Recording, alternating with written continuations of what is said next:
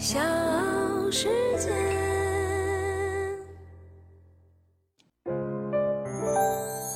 大咖故事，故事舅舅，越说越有。二月七号，北京冬奥会短道速滑男子一千米决赛，我国选手任子威斩获金牌。这也是中国在此项目上的历史首金。我是唐莹，欢迎各位收听和订阅《大咖故事》。今天的大咖是已经收获两枚冬奥会金牌的任子威。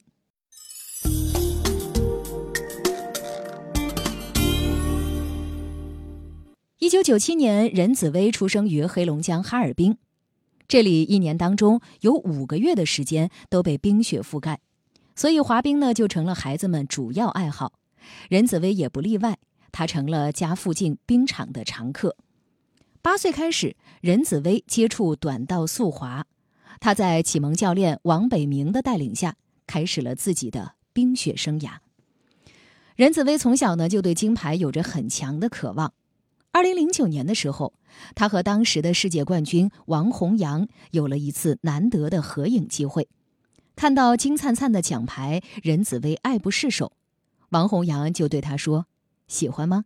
喜欢自己得去。”当时的任子威瞪着眼睛立下誓言，说：“行，我一定会得的。”恩师王北明也正是看中了他身上的这股子韧劲儿。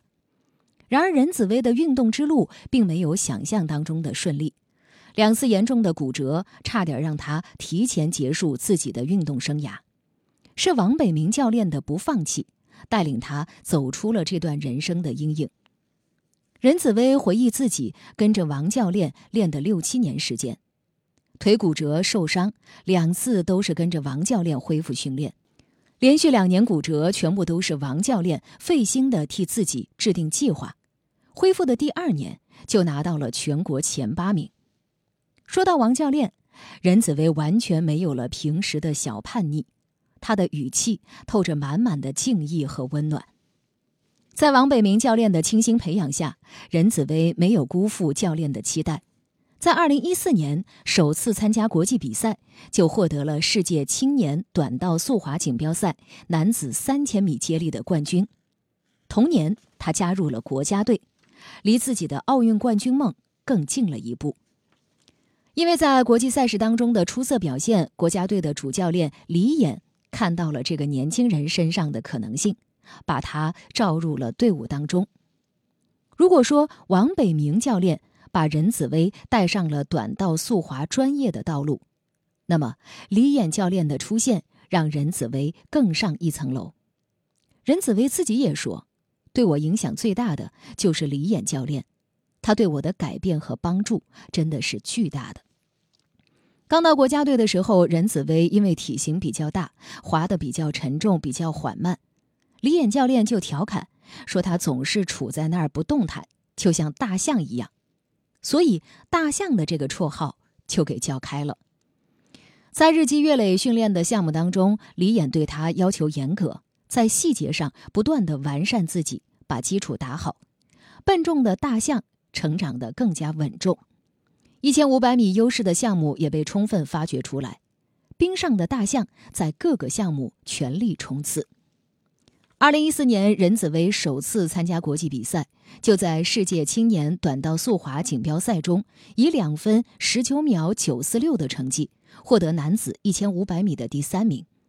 二零一五年，在世青赛，他获得了男子五千米接力的金牌，男子一千五百米的铜牌，全能王的美誉。逐渐被外人熟知。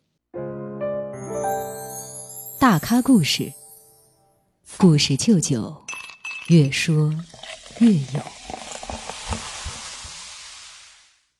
这里是大咖故事，我是唐莹。那今天的大咖呢，是新晋出炉的北京冬奥会男子短道速滑一千米的冠军任子威。如果要问过去的这个赛季，中国短道速滑队表现最出色的运动员是谁？那任子威是当之无愧的那个最佳。回顾上赛季的四站短道速滑世界杯分站赛，任子威的发挥堪称完美。不仅在四站世界杯比赛当中获得了一千米和一千五百米两个项目共计三枚个人项目的金牌，还帮助中国队获得了混合接力的两枚金牌。尤其呢是在主项一千五百米当中，任子威在匈牙利和荷兰两站世界杯连续夺冠，最终位列赛季世界排名第一，显示出他在这个项目上的强大实力和巨大的统治力。特别值得一说的就是荷兰站的决赛当中，任子威最后十圈一直领滑，最终第一个冲过终点，可谓是一骑绝尘。另外，任子威五百米世界排名第三，一千米排名第七，充分说明他已经是一位实力强大的全能型选手。可是呢，对任子威来说，特别遗憾的就是二零一八年韩国的平昌冬奥会。在短道速滑一千米预赛当中，二十岁的任子威因为犯规遗憾的出局。随后由武大靖、任子威、韩天宇、许宏志、陈德全组成的中国队，在短道速滑男子五千米接力决赛当中，不敌刘少林、刘少昂领衔的匈牙利队，和金牌擦肩而过。他虽然一度打破了男子五百米的奥运会纪录，但是最终无缘领奖台。而在此后的短道速滑世界杯分站赛当中，他每一次都和个人项目的冠军差了一丢丢。直到二零二零年二月，距离获得个人首个世界杯分站赛单人项目冠军将近五年之后，任子威在德国的德累斯顿站比赛当中，采用了罕见的开场及长距离领滑的战术，并最终用这种少有的套圈战术赢得了冠军。从而打破了韩国队对男子一千五百米冠军的长时间垄断，这也是任子威疯狂摘金的开始。时间来到本届二零二二北京冬奥会，之前中国队的首金就来自于任子威和队友搭档的两千米混合团体接力。在接力赛当中，我们可以看到任子威功不可没，加速一举超越。可以说，中国短道队目前单兵实力最强的。就是任子威。其实，除了运动员的身份之外，任子威还是北京体育大学的在读研究生。由于备战冬奥会而错过了提交论文的时间，任子威不得不联系相关负责同学补交自己的作业。而这样的一个消息，昨天也刷了屏。任子威写道说：“抱歉，课代表同学，上周忙于比赛，所有的作业提交晚了，昨天才知道咱们这门课群的存在。”才加进来。如果作业还可以提交，麻烦帮我提交给老师。已经发到了您的邮箱。实在不行就算了，麻烦您了，感谢。任子威的留言引来同学们争先恐后的拍一拍。授课老师为了避免影响任子威休息，亲自出手把任子威赶出了群聊。而任子威呢，也风趣地回应了此事。他说：“其实我最近是在专心的比赛，那个是很早之前的事儿，不知道为什么被炒了起来。这可能就是一个梗，觉得很好笑。”他说：“呢，我就是在训练之余把网课弄一弄，重点还是训练。”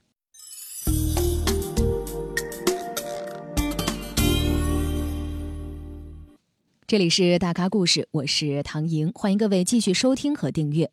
回到昨天男子一千米短道速滑的比赛，这场比赛呢可谓说惊心动魄。首先进行的四分之一决赛和半决赛都出现了不少戏剧性的画面，包括韩国名将黄大宪也因为犯规提前出局。最终来到 A 组决赛赛场的五名选手，分别是中国的武大靖、任子威、李文龙和匈牙利的刘少林、刘少昂兄弟。因此，奖牌争夺也就集中在了中国和匈牙利之间。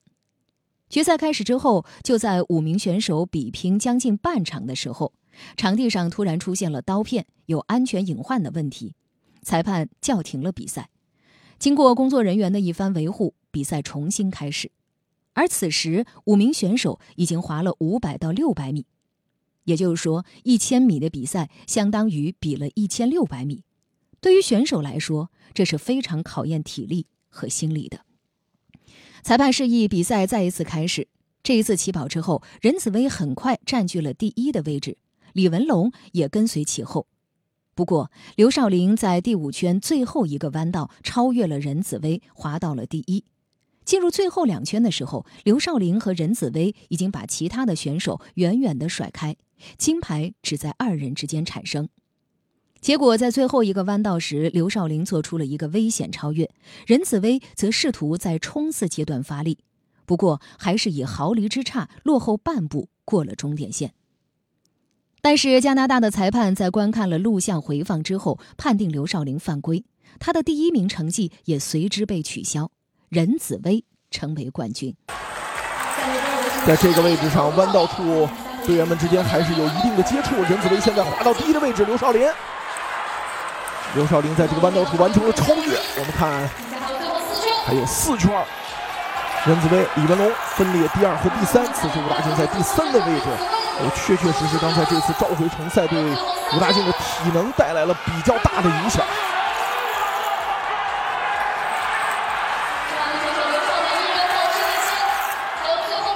还有两圈，所有的选手在这个时候都要经受体能的考验。在最后阶段还有一圈，任子威咬牙顶住，咬牙坚持，最后的一个弯道出来，往前冲啊！